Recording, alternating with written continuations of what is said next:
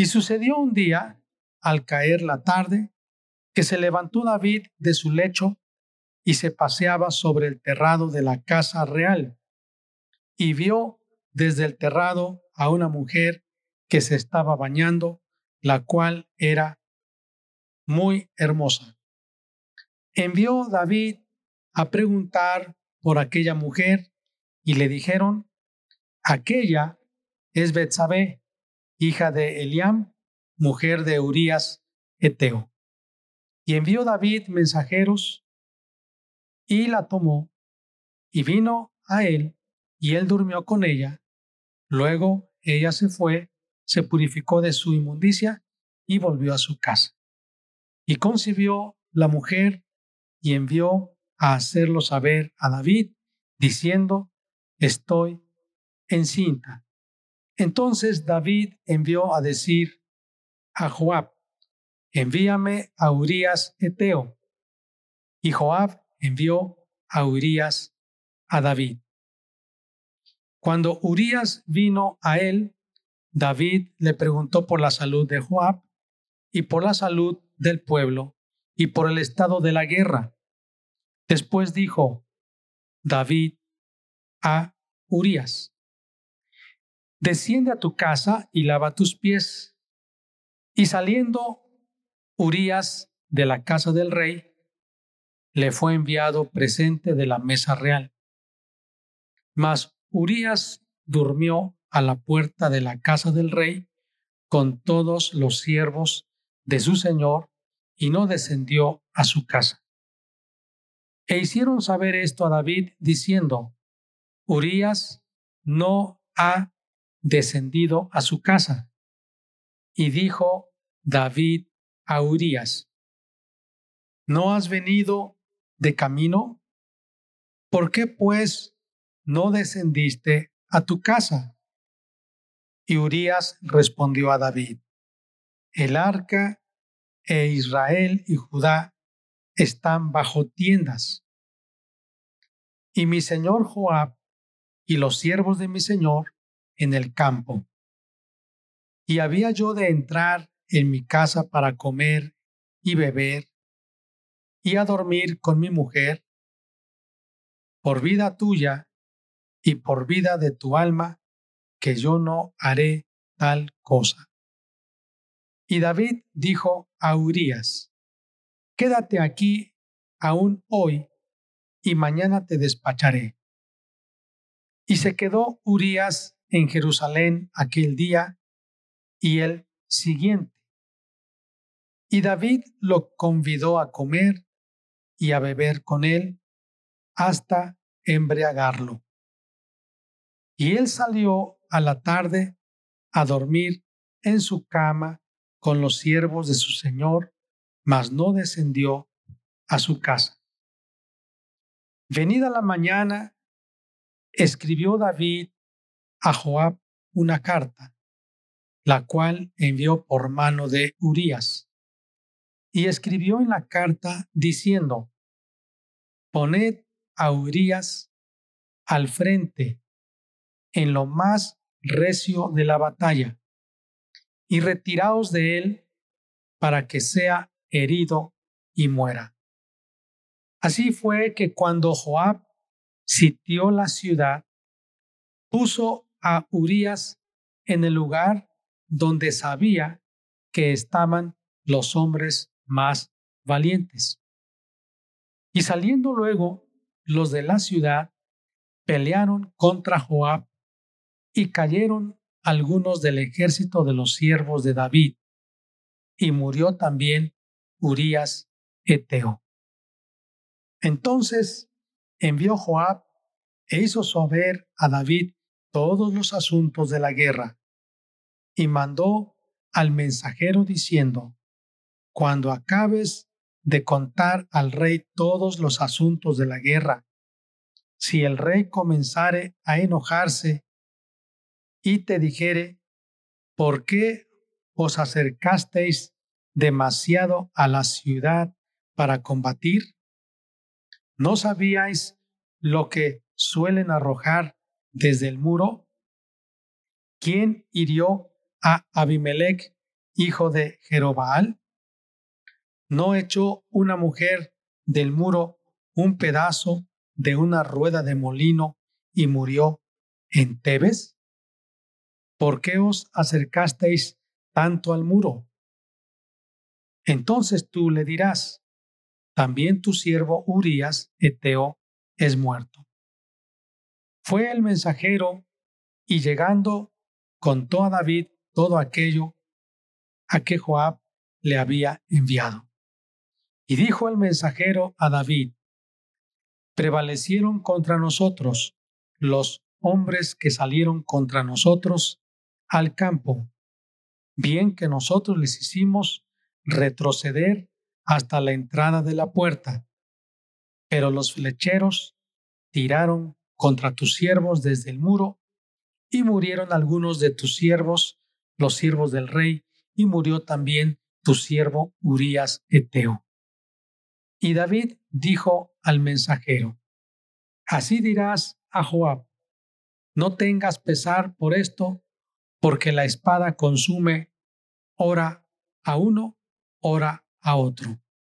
Refuerza tu ataque contra la ciudad hasta que la rindas, y tú aliéntale.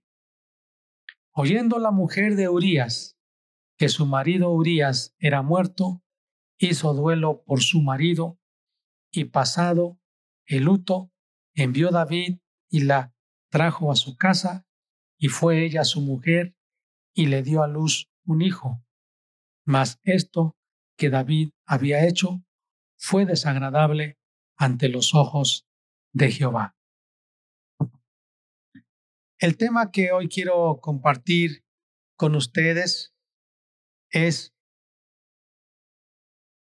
cerrando la puerta a la impureza sexual. Yo represento nuestra vida como un castillo, un castillo que necesita estar protegido, y es cierto que hay puertas para accesar a ese castillo, pero platicaba yo en las pláticas anteriores que los castillos medievales estaban también rodeados de canales de agua, de tal manera que si el ejército enemigo quería entrar al castillo, no podía, porque ese canal de agua alrededor del castillo se lo impedía. Y los mensajeros, los trabajadores, los súbditos del rey podían entrar al castillo con una señal. Había atalayas o soldados estacionados o apostados en ciertas partes importantes del castillo y que podían ver, dice un, verbo antiguo, podían divisar a gran distancia quién era el que se acercaba al castillo.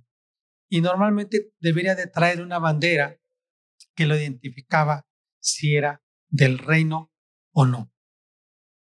Y cuando tenía que entrar, le bajaban una rampa como si fuera un puente y entonces podía entrar.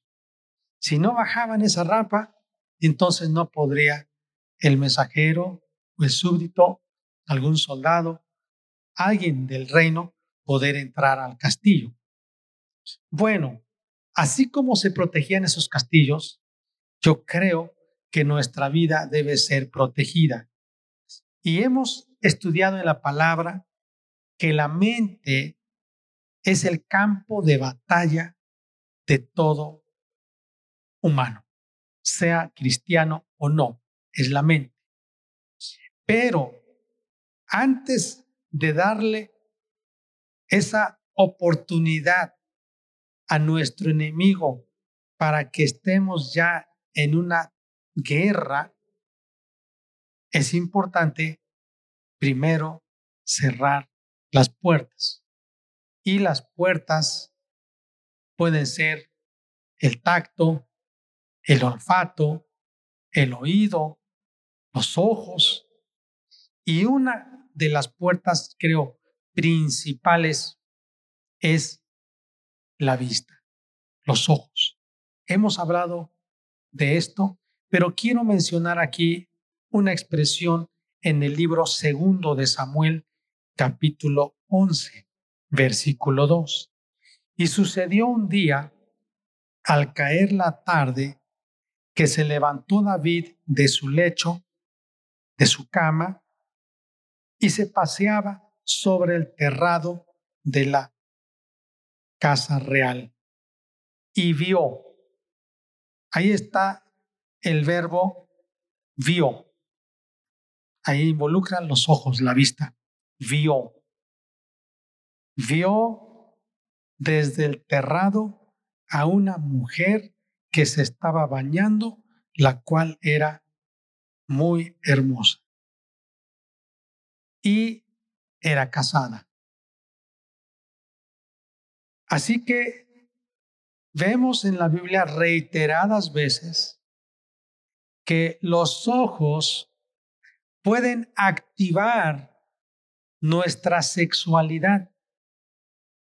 Dios hizo al varón, al hombre, con esa característica de usar la vista para enamorarse. Y por eso vemos, o historias hemos escuchado que dicen, cuando yo vi a esa mujer, me llamó mucho la atención, me gustó. Y yo creo que no es mal, malo, cuando un joven soltero, por medio de sus ojos, ve a una mujer que le parece que es la futura compañera para toda su vida. Yo no creo que hayan estado ciegos sin haber visto, tuvieron que ver a esa mujer.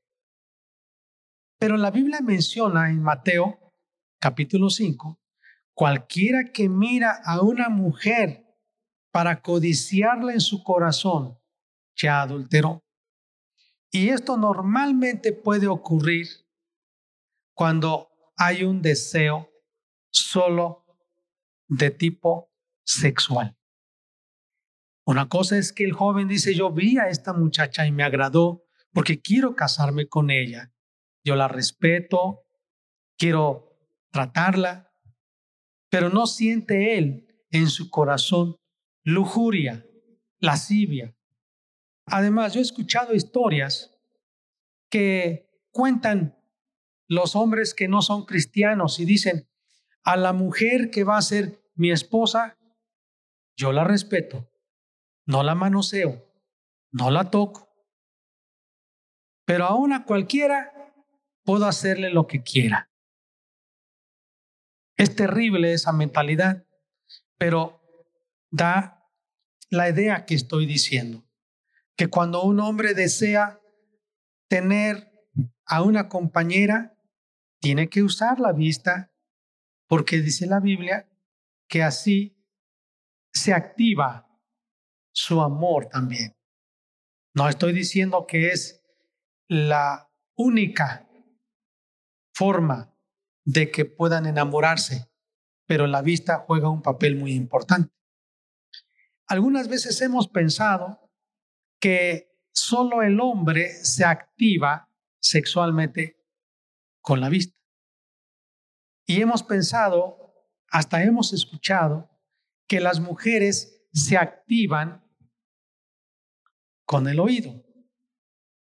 Pero haciendo estudios, yo soy un hombre, entiendo a los hombres porque soy un hombre, no soy mujer, pero teniendo en cuenta estudios amplios en diferentes países de grupos de mujeres de diferentes edades y de mujeres que aman a Dios y de que se les ha preguntado cuál ha sido su respuesta, cómo son activadas sexualmente, la respuesta es a través de los ojos también. No es la única, pero primordialmente es a través de la vista. Quiero entonces llevarles, por ejemplo, a Proverbios capítulo 5, para que veamos lo que dice la Biblia en el versículo 18. Sea bendito tu manantial y alégrate con la mujer de tu juventud. Como sierva amada y graciosa gacela, sus caricias te satisfagan en todo tiempo y en su amor recréate siempre. Pero vean lo que dice el versículo 20. ¿Y por qué, hijo mío, andarás ciego con la mujer ajena y abrazarás el seno de la extraña? Otra vez involucra la vista. Y le dicen ciego porque viendo no ve. Es decir, viendo a una mujer ajena, sabiendo que no es su esposa, él está decidido a, como dice aquí, a abrazarla, a estar con ella. Involucra la vista. Dice cantar de los cantares el capítulo 4, versículo 9. Ven conmigo desde el Líbano, oh esposa mía. Ven conmigo desde el Líbano. Mira, mira, otra vez involucra la vista. Mira desde la cumbre de Amana, desde la cumbre de Seir y de Hermón, desde las guaridas de los leones, desde los montes de los leopardos. Versículo 9. Prendiste mi corazón, hermana, esposa mía. Has apresado mi corazón con uno de tus ojos. A través tus ojos. Él vio sus ojos de esta esposa, de su esposa, con una gargantilla de tu cuello. Cuán hermosos son tus amores, hermana, esposa mía. Cuánto mejor, cuánto mejor es que el vino tus amores y el olor de tus ungüentos que todas las especies, especias aromáticas. Involucra la vista. Quiero llevarles a Proverbios, nuevamente el capítulo 27, el versículo 20. Y dice, el Seol y el Abadón nunca se sacien. Así los ojos del hombre nunca están satisfechos. Por un lado dice el, el Seol, el sepulcro. Nunca se sacia. Dos, el abadón, es el abismo. Y los ojos. Aquí hay un problema. Y por eso Dios quiere que tengamos mucho cuidado con nuestros ojos. Dios habla mucho, mira por tus caminos, mira mis caminos, Mirádame a mí y sed salvos. Mira fijamente, dice hasta la meta, a Jesús, el autor de tu fe. Mira, mira, mira, mira. Así que hoy quiero hablar a los varones en Primera de Timoteo, capítulo 2. Es el consejo para los hombres. ¿Cómo podemos cerrar la puerta de nuestros ojos a otra mujer que no es nuestra esposa y a los solteros de no ver con lascivia o con lujuria, con un deseo sexual. Dice Primera de Timoteo capítulo 2, versículo 8. Quiero pues que los hombres oren en todo lugar, levantando manos santas, sin ira ni contienda. Para presentarnos delante de Dios, tan solo aquí dice sin ira y sin contienda, pero esto no es lo único. Dios está hablando que seamos santos y presentarnos ante Dios cuando en nuestro corazón hay lujuria, lascivia, malicia, codicia. Entonces, aunque tengamos las manos levantadas, Él no puede soportarnos porque hay impureza en nuestro corazón. ¿Cómo comienza la infidelidad sexual? La infidelidad sexual, pensé yo antes que comenzaba con un pensamiento o con un sentimiento. Pero la infidelidad sexual comienza con la vista. La vista va a alimentar nuestros pensamientos y nuestros sentimientos. Ese es un principio que vemos desde Génesis. La Biblia nos dice que Eva vio el fruto del árbol del bien y del mal. Vio y lo codició. Vio y comenzó a pensar comenzó a tener un diálogo con, con la serpiente, con Satanás. Y empezó a alimentar su mente y sus emociones. ¿Cómo es posible que el varón pueda caer en infidelidad? Bueno, probablemente él tiene pensamientos de molestia, de ira, de contienda con su esposa. Y dice, me arrepiento de haberme casado con esta mujer. O probablemente dice, yo ya no la aguanto.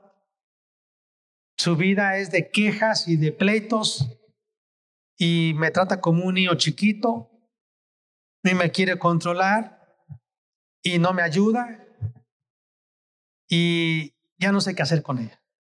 Entonces, es cierto, su mente está trabajando, sus sentimientos están trabajando. Se siente decepcionado, se siente, está pensando, necesito hacer algo, pero ocurre que si está fuera de su casa, que si está en el trabajo, que si está solo y ve, ve a una mujer ajena mala, extraña, o como la Biblia le habla, puede ser prostituta, puede ser mujer casada, o puede, mujer, puede ser una mujer adúltera. Y ella también le muestra con su mirada que tiene interés en él. Entonces él empieza a activar sus pensamientos y sus sentimientos y decir, yo creo que con esta mujer es diferente, porque ella no me regaña, porque ella no me trata como un niño chiquito, porque ella es muy amable, ella no se fija en mi cuerpo, porque mi mujer cada rato me dice que soy un panzón y soy un gordo y que yo no hago nada, y esta no me dice nada. Y entonces comienza a pensar, a planear. Pero los ojos, la vista, activaron su sexualidad. Dios nos dice en Génesis el capítulo 1, al final, dice, y el capítulo 2, que vio Dios, vio Dios todo lo que había hecho que era bueno. Entonces Dios usa la vista también. Y el hombre, cuando usa su vista para su mujer, él se siente alegre. La Biblia nos dice en Cantar de los Cantares que es un libro que los judíos lo consideraban sumamente sagrado y que le llamaban el umbral del matrimonio. Y solamente los judíos que estaban ya jóvenes adultos para casarse les permitían leer el cantar de los cantares porque habla, puedo decir, sin tapujos. O alguien llama una frase en México, sin pelos en la lengua, sin nada de qué avergonzarse, sin, sin tabú, sin morbosidad. Habla de la pureza del acto sexual conyugal dentro del pacto.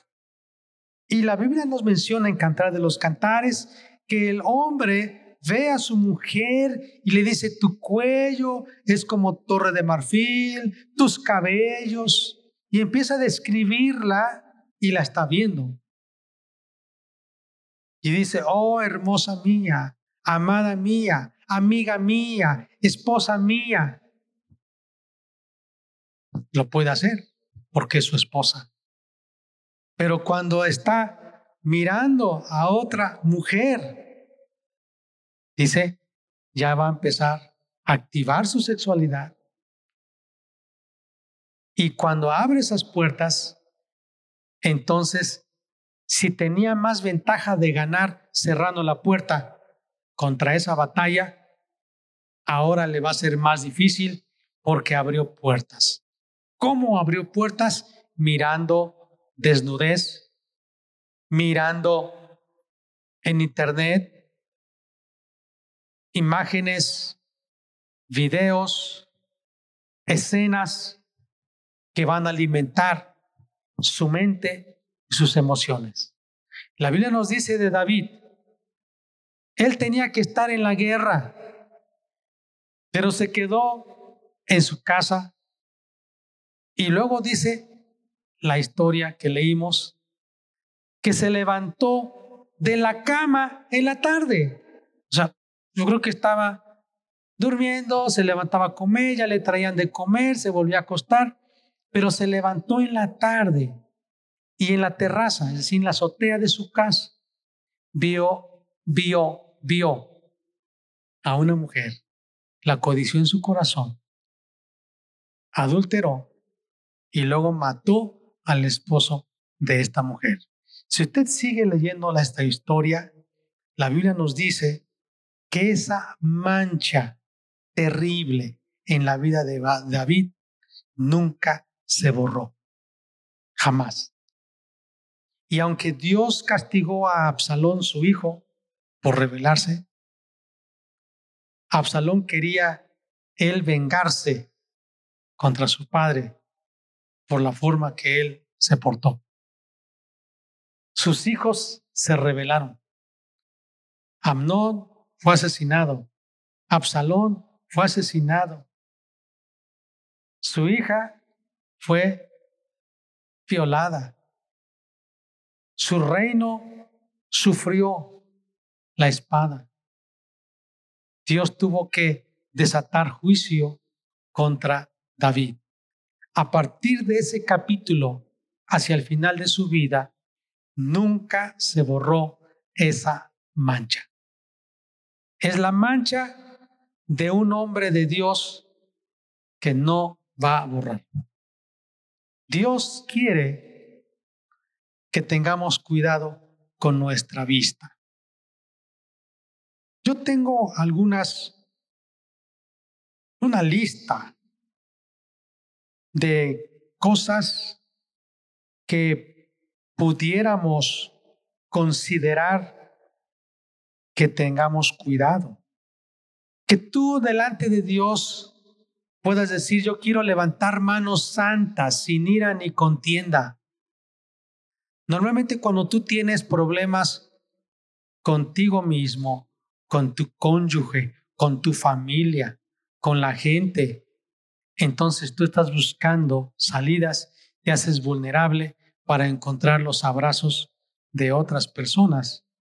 Tú tienes que decidir si eres un varón a decir, yo no voy a permitir que mis ojos miren por segunda vez a una mujer que yo encuentre atractiva o excitante. Es común que van manejando y nadie los ve, pero están viendo por los espejos retrovisores o laterales el espejo retrovisor. Es común de volver a dar la vuelta para mirar.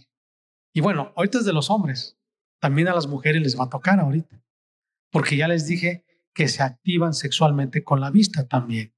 Pero voy a decir más qué cosas tú debes cuidar si eres un varón. Que tú digas, yo no voy a permitir que mis ojos miren por segunda vez una foto seductora. Yo no voy a ver una película que tenga escenas excitantes.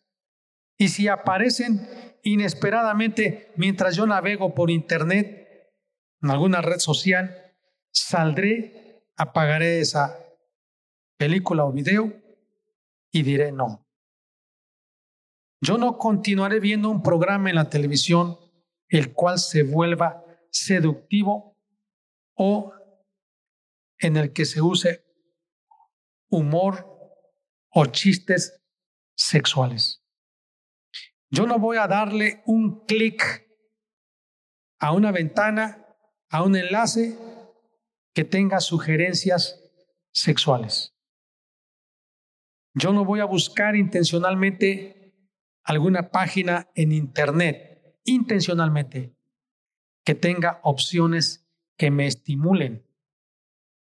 Yo no voy a mirar dos veces sexualmente la portada de un periódico, de una revista, en el puesto de revistas, en un supermercado, en un mostrador de una caja registradora o en otro, en otro, en libros o revistas.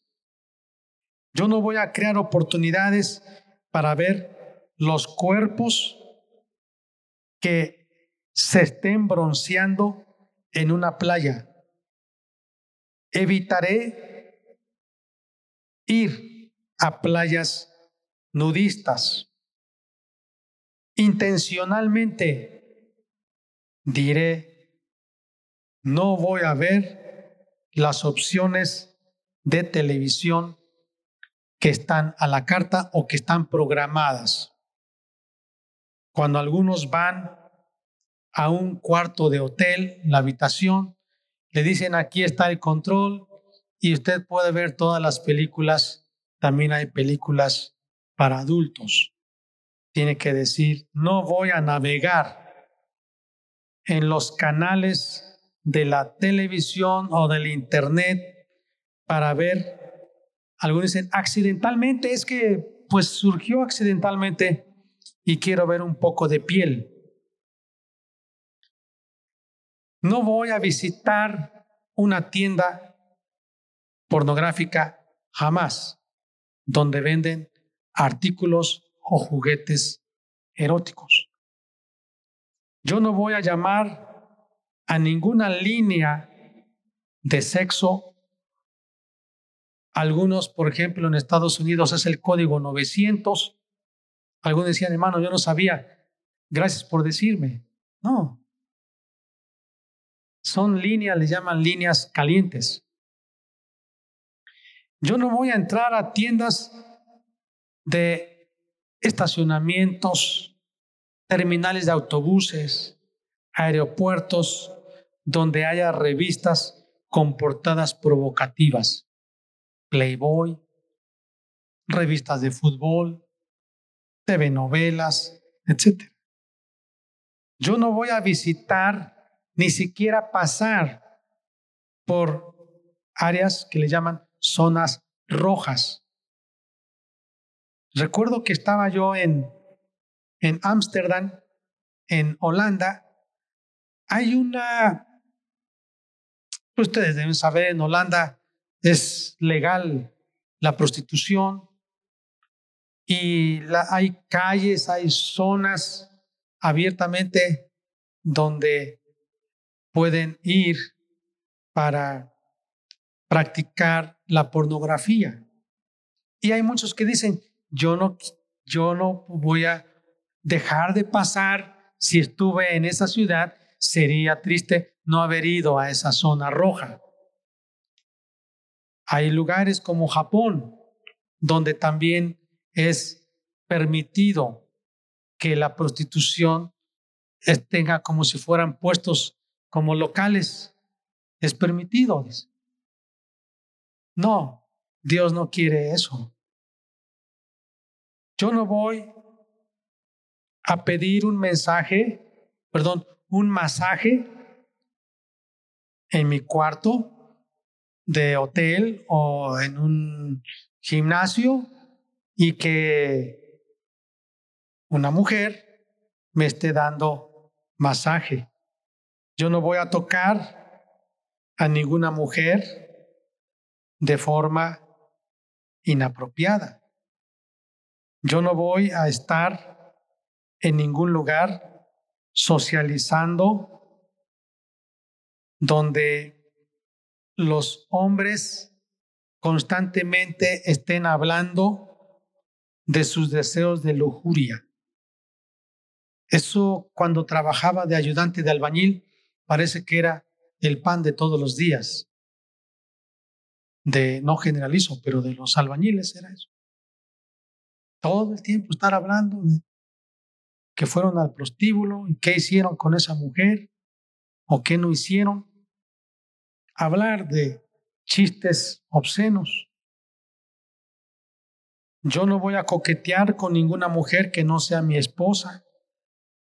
Yo no voy a hacer chistes con sugerencias sexuales. Yo no voy a poder ponerme ropa que no sea modesta. Yo no voy a ver periódicos, revistas y cualquier otro material en donde las mujeres modelen ropa interior o vestidos de baño. Yo no voy a ver comerciales sensuales en la televisión. Yo no voy a mandar ni recibir mensajes de textos, ya sea por WhatsApp cualquier otra, otro chat, que sean provocativos ni de broma. Yo no voy a ser amigo o amiga de una, esto también es para las mujeres, de una exnovia, exnovia. Y la ando buscando por Face hasta que ya la encontré. Me ha tocado en mis tiempos de consejería que el hombre está enojado con su esposa y de repente se junta con su exnovia para adulterar. Yo no voy a escuchar las suaves palabras de alguien que quiera seducirme. Yo no voy a usar mis ojos y mi mente para lo que no es puro. Al contrario, yo voy a esforzarme para que mi mente esté enfocada en conocer a Dios. Amados, estamos viviendo tiempos difíciles. La sociedad está hipersexualizada. Y es cierto que hablamos de la prevención sexual y se habla respecto, como aquí esta semana, nuestro hermano Rafael nos apoyó porque varios de, nuestros miembros los invité y accedieron a entrar al programa Protégeme. Es un programa cristiano de las asambleas de Dios en México también y que habla de temas de prevención de delitos sexuales, de trata de personas, de abuso sexual, en contra de la pornografía. Y nuestro hermano nos apoyó para dar una conferencia a los jóvenes. Es cierto. Pero en casa, amados, si ellos encuentran que todo está libre Parece como si fuera una autopista para que todos los, los jóvenes estén accesando. Entonces, no vamos a lograr mucho con unas conferencias de poco tiempo. No vamos a lograr cuando el padre no tiene autoridad moral, espiritual, para hablar de sus hijos acerca de esto cuando él está mal. Leímos en la Biblia que dice el hombre y su hijo, el padre y su hijo se acercan a la prostituta, los dos. ¿Qué derecho o qué autoridad moral, espiritual tiene el varón, padre, hacia sus hijos? No le puede decir nada. Hay mujeres que le dicen a su marido, dile algo a mis hijos, dile a mi hija, mira cómo está. Y él se hace el desentendido. Y aunque hablara, no le obedecen, no le hacen caso porque él ha perdido el respeto y la autoridad. Es importante desde casa. Pero ahora quiero hablar de las mujeres. Y dice Primera de Pedro, el capítulo 3, Primera de Pedro capítulo 3, el versículo 3 y 4. Vuestro atavío no sea el externo de peinados ostentosos, de adornos de oro o de vestidos lujosos, sino el interno, el del corazón, en el incorruptible ornato de un espíritu afable y apacible que es de grande estima delante de Dios. Está hablando que la mujer se debe vestir de manera interna para que se vea hermosa. Pero como dije hace rato, la mujer también se activa por los ojos. Y es cierto, no generalizamos, que algunas mujeres ven a un hombre, ven y dicen, este me gusta, pero escúcheme bien cómo lo hacen. Normalmente es por medio de la comparación. El otro es el deseo. Los ojos con un deseo de poseer, no está pensando en servir y dar. El varón es, voy a poseer, voy a tener, ya lo tengo, ya me alimenté, ya me satisfice, ya no sirve. Voy a buscar otro, otra cosa. La mujer es más compara, se, se compara. Ve a su marido y ve a otro hombre. Y comienza entonces, a través de los ojos, ya alimentó su mente, ya alimentó su corazón y dice, ¿qué hubiera pasado si me hubiera casado con ese otro hombre?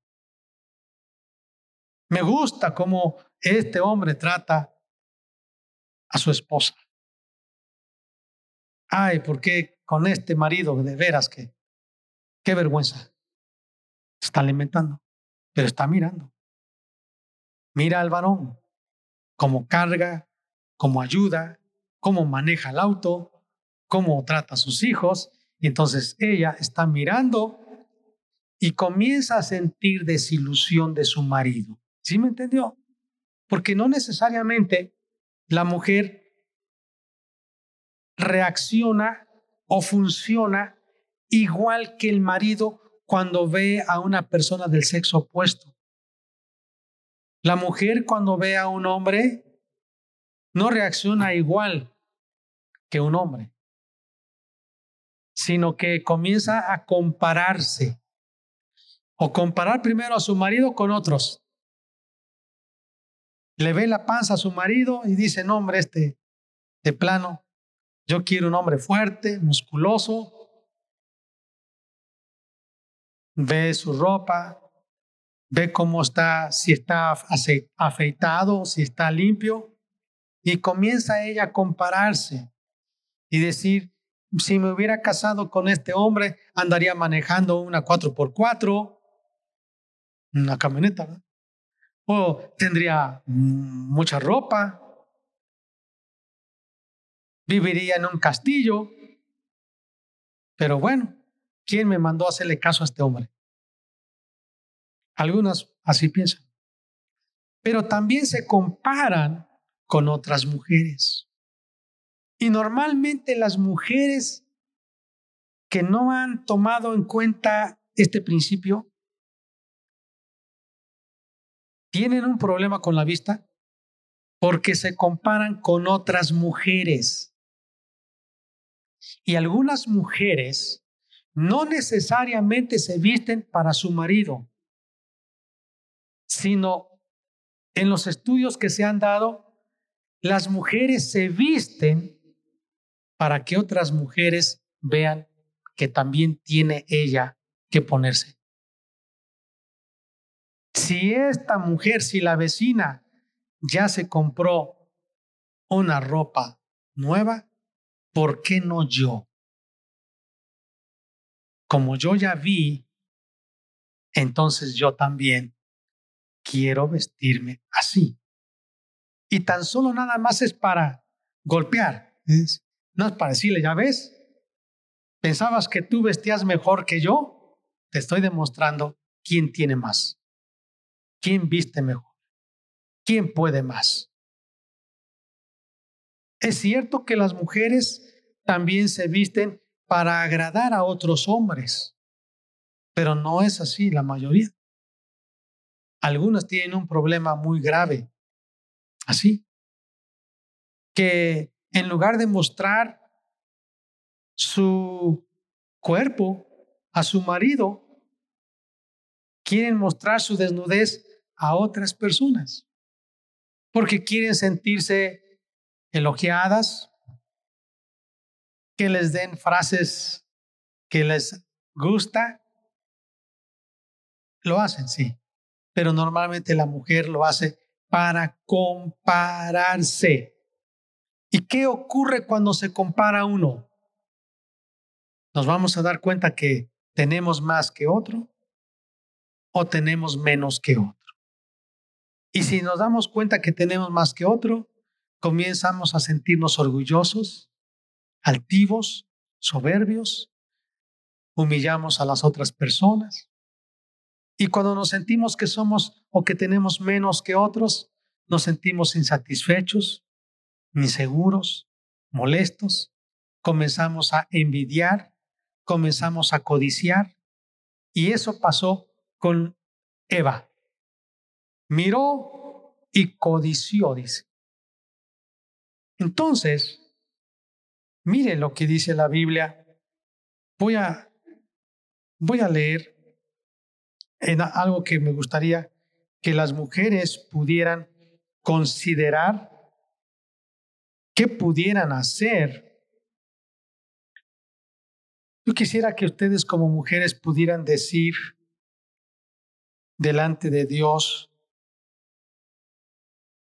solo algunas cosas que pueden decir yo quiero ser una mujer que sí es cierto me interesa cuidar mi decoro externo ser una mujer que vista con castidad, modestia y decoro, pero quiero ser una mujer que me interese en lo interno, un atavío interno. Que pueda decir la mujer, yo solo colocaré mi mirada en Cristo para tener mi identidad, no, no comparándome con otras. Mi identidad no será determinada en cuanto a cómo yo me comparo con otras mujeres o en cuanto a cómo un hombre me demuestre su aprecio. Yo voy a aceptar cómo se visten otras mujeres. Pero esto no me va a provocar comparaciones.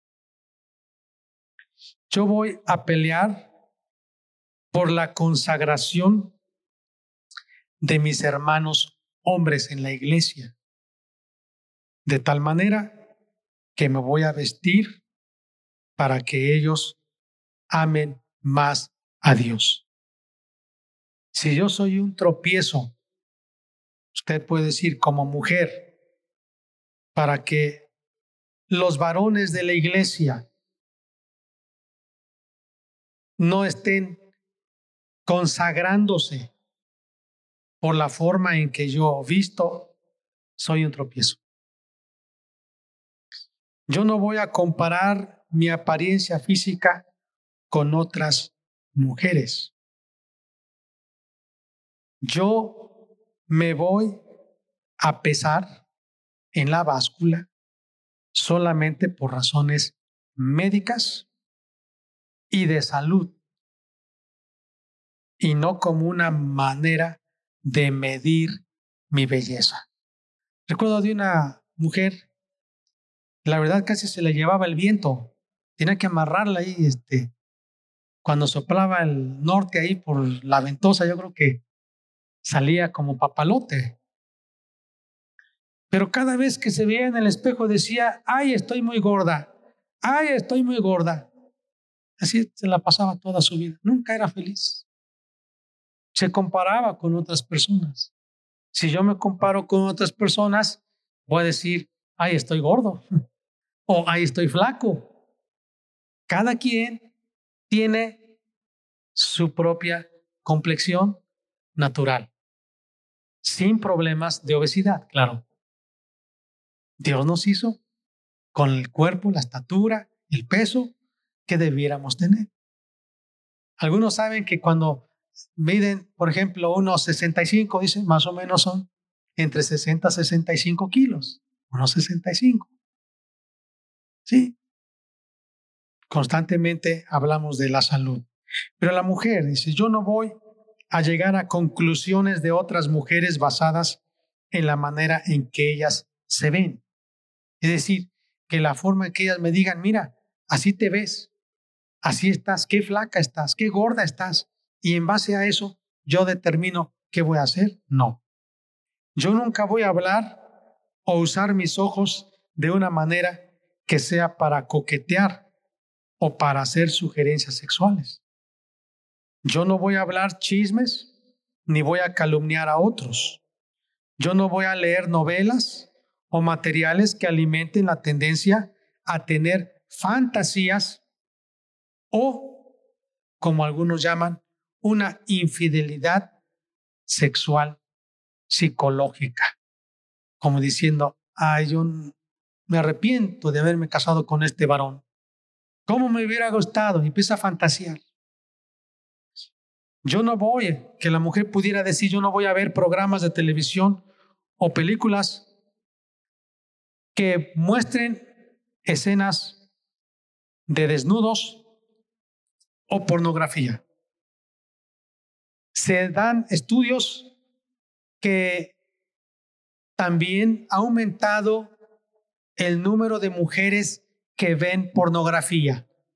Antes era para los hombres, ahora también las mujeres están siendo cautivas en esa trampa de la pornografía. Otro deseo que compromiso que pudieran hacer las mujeres ante Dios es yo no voy a ver periódicos, revistas o algún otro material que alimenten mis ojos para comparar o para alimentar pensamientos sexuales. Otra, yo nunca voy a tocar a algún hombre inapropiadamente. Yo voy a ir a lugares, más bien me voy a alejar de lugares y de ambientes donde las conversaciones son de tipo sexual. También donde estén con fantasías de tipo sexual. Yo no voy a decir chistes con sugerencias sexuales. También hay chistes para las esposas. ¿eh?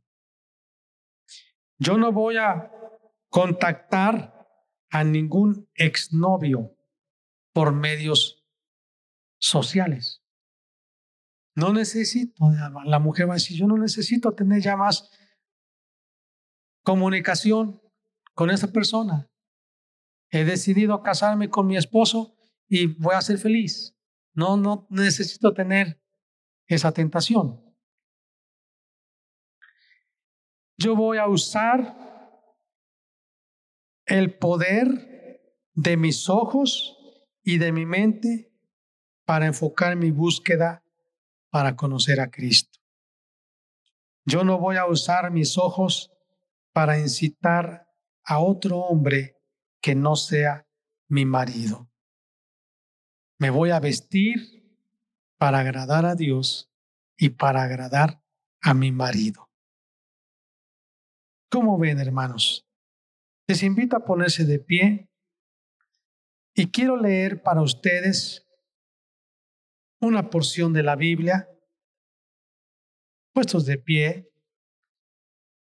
Filipenses capítulo 4, versículo 8 dice, por lo demás, hermanos y hermanas, todo lo que es verdadero, todo lo honesto, todo lo justo, todo lo puro, todo lo amable, todo lo que es de buen nombre, si hay virtud alguna, si algo digno de alabanza, en esto pensad.